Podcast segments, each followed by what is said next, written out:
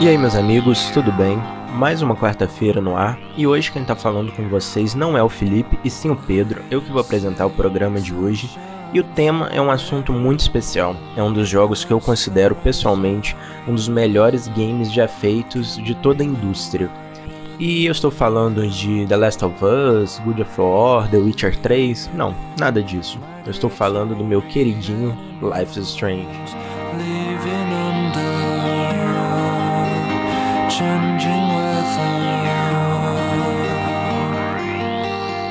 Life is Strange é um jogo de 2015 produzido pela Dontnod, não sei se pronuncia assim, meu inglês é enferrujado, mas produzido pela Dontnod e lançado pela Square Enix.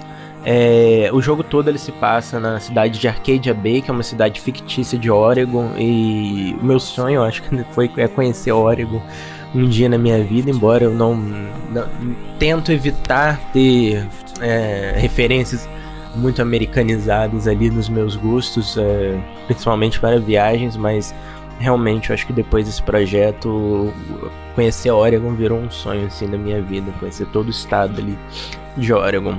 E para falar disso, eu também não estou sozinho. Hoje eu não consegui falar diretamente com ele, um amigo meu lá do Rio de Janeiro, estudante de cinema. O cara entende tudo de arte, tudo de fotografia e ele também é um fã desse jogo, um fã de Life is Strange.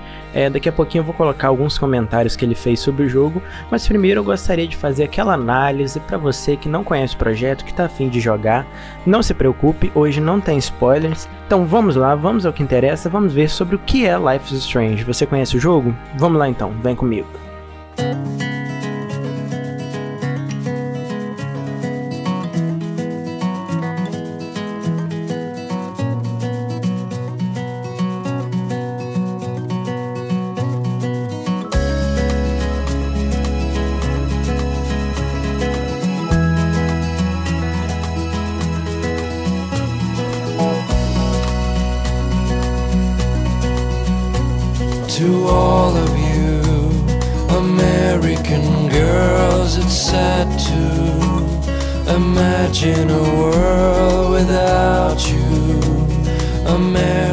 Como disse, o jogo se passa inteirinho ali na cidade de Arcadia Bay e a gente tem a nossa protagonista que é a Max Caulfield. A Max ela já morou em Arcade no passado, quando ela era mais nova, ela tinha uma melhor amiga chamada Chloe. Só que os pais dela se mudaram de cidade, foram para um local bem mais longe e a Max foi com eles para lá. Agora, anos depois, a Max ela foi aprovada na faculdade de Blackwell, faculdade de fotografia de Blackwell, que é que fica em Arcadia Bay, na cidade, sua cidade natal. Então a Max ela volta para sua cidade natal, ela até fala que vou voltar a viver no meio dos caipiras, ela brinca assim. Mas ela gosta, pelo que parece, assim, ela parece que gosta muito de, de Arcadia Bay, mesmo sendo uma cidade pequena, ela tá feliz de ir pra lá. E ela só foi para lá também porque é, quem dá aula lá é o professor Mark Jefferson, que é um cara muito famoso, muito conhecido por, por suas fotos. Assim, ele é um cara um dos mais conhecidos no ramo de fotografia. Ele quis dar aula lá e a Max foi foi para lá fazer a sua faculdade.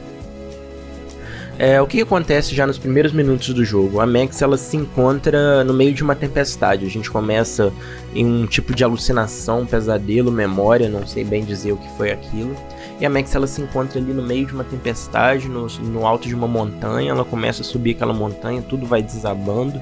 Quando ela chega no topo do local, ela quando ela chega no topo do local, ela olha para sua cidade, cidade ali bem distante, ela está aos pés de um farol e ela olha para sua cidade, tem um tornado gigantesco engolindo, literalmente engolindo a cidade, matando todo mundo que mora naquele lugar.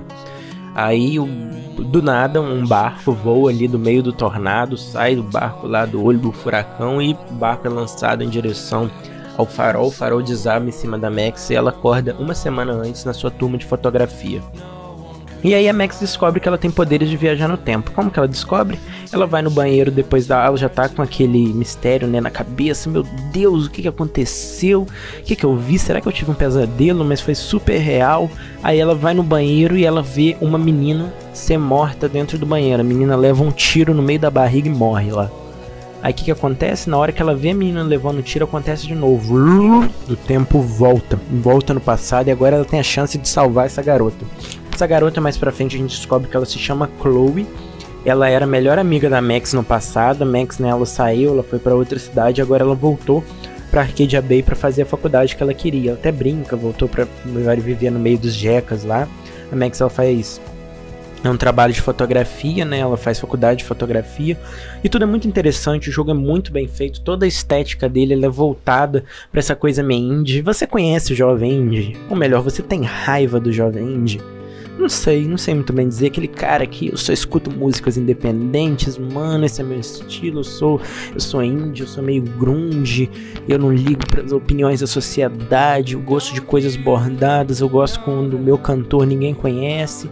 E eu acho que Life is Strange ele foi muito responsável por criar essa nova geração de indies. Eu vejo o indie ali com a sua mochilinha de lado, seu cabelo colorido, eu penso, essa pessoa já jogou Life is Strange uma vez na vida.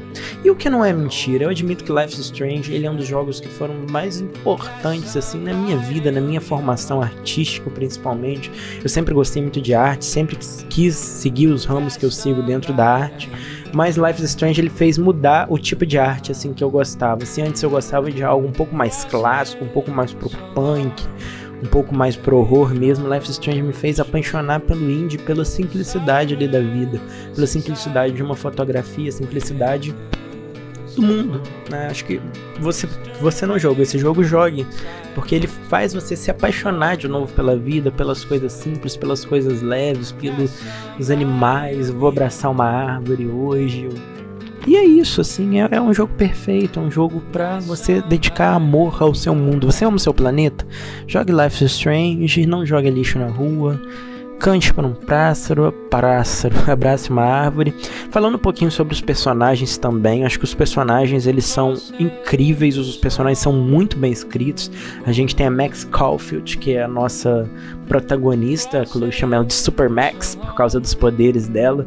E a Max ela é sensacional, sensacional ela eu acho muita gente até algum muita gente não mas alguns fãs de Life is Strange eles não gostam muito da Max eles acham ela é um pouco chatinha mas eu acho a Max uma personagem super complexa ela tem um pouquinho de ansiedade você nota um dos personagens mais bem escritos com isso com essa esse problema de ansiedade ela ela é uma pessoa que não acredita muito em si mesma não acredita ali no seu potencial. Acho a Max ela é uma personagem super bem escrita super bem desenvolvida mas a gente também não pode deixar de falar da Chloe a Chloe, ela é a alma, ela é uma das melhores personagens assim da história dos videogames. Ela é uma personagem super complexa, ela é cheia de camadas, uma personagem ali que ah, uma vândala, nem sei se os jovens usam essa palavra, mas vou usar uma vândala que picha as coisas, que tem lá seu cabelo colorido, que foda-se o mundo mesmo, e ela entra ali na dupla junto com a sua amiga ali.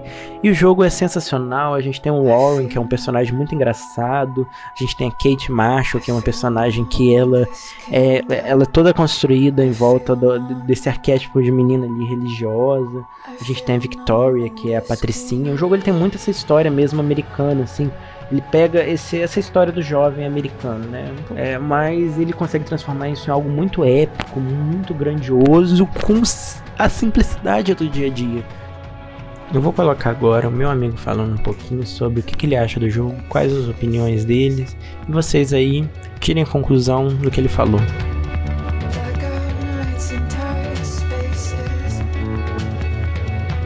Acho que é bem interessante você olhar para o figurino das duas protagonistas que façam muito bem que, tipo, as duas têm uma, uma fragilidade sentimental muito grande. É, a Chloe, os cabelos dela e tal, apesar de a roupa estar uma certa confiança, mas a autoestima dela. E a Zoe. Zoe não, a Max. Ela, ela também no, logo no início do jogo, se eu não me engano, ela usa um casaco cinza, assim, e uma blusa lilás. São as duas cores, assim, basicamente, que representam, assim, uma depressão, e o rosa, uma, o lilás, perdão, uma fragilidade muito grande. O resto da direção de arte acho que ajuda no principal ponto do, do jogo, que na minha opinião é melhor, que é na criação do clima, assim, de ser uma cidade interior, você também repara assim no, no quarto das duas uma grande diferença. Tipo, a, a Max ela pendura as coisinhas direitinho, é relativamente ajeitado. Das outras coisas são muito mais bagunçadas, muito mais largadas. Ela pendura, por exemplo, aquela bandeira dos Estados Unidos numa janela, meio que usa como cortina, sabe? É bem mais bagunçado. É, sobre, sobre os personagens, o roteiro em geral, acho que. Pô, a Max, eu acho que talvez seja mais aprofundada, mais bem construída ali, com mais personalidade, curiosamente. Mais que a Chloe, porque, sei lá, eu acho que a Chloe é uma personagem ainda muito padrão, muito, tipo, já visto muitas vezes. E a Max tem umas diferenças assim de arco sobre o que ela passou e tal, não acho ela menos padronizada, sabe? Não só a Chloe, mas todos os outros personagens, assim, o, o Warren, o Playboyzinho lá, a Patricinha também acho bem padronizado. Apesar de tudo, tipo, eles são bem identificáveis, o que eu, que eu acho que favorece a trama, sabe? Então, eu acho que eles devem ser também, porque a trama é totalmente totalmente focada na Chloe e na Max. Eu acho que é por isso que eles devem se padronizar, sabe? Não perder muito tempo com, com os outros, sabe? Eu gosto também desse clima do, do jogo de ser focado na amizade das duas personagens principais. É, sobre a descoberta lá de quando você descobre finalmente o mistério lá de do cara que tá por trás sobre o desaparecimento da, da amiga da da Chloe, outros desaparecimentos e tal, sobre o que tem acontecido, todo aquele mistério, eu acho, eu acho interessante a parte que, tipo, eu pelo menos acho muito difícil alguém imaginar que fosse aquele cara, sabe? Eu acho que isso, por incrível que pareça, também pode ser um ponto forte. Outra coisa interessante também que, que mostra, isso aqui relaciona muito com, com. pode relacionar muito com outro jogo que é o The Witcher, é mostrar, tipo, que tem duas decisões ali para ocorrerem. E as duas, se você decidir, fica, fica horrível o futuro dos personagens. Achei isso interessante, tipo, de vez em quando a gente se culpa por uma escolha do passado, sabe? E de vez em quando se a gente fizesse outra também ia ser ruim pra gente, sabe? Então, pra, de certa forma, ajuda, me ajuda pelo menos, eu pensar, tipo, não me culpar tanto pelas escolhas ruins que eu fiz no passado, sabe? Porque, querendo ou não, tipo, questão de. A gente, a gente sempre pensa, pô, se eu tivesse escolhido outra coisa, o outro lado, outra opção, seria melhor, mas de vez em quando talvez, talvez fosse até pior.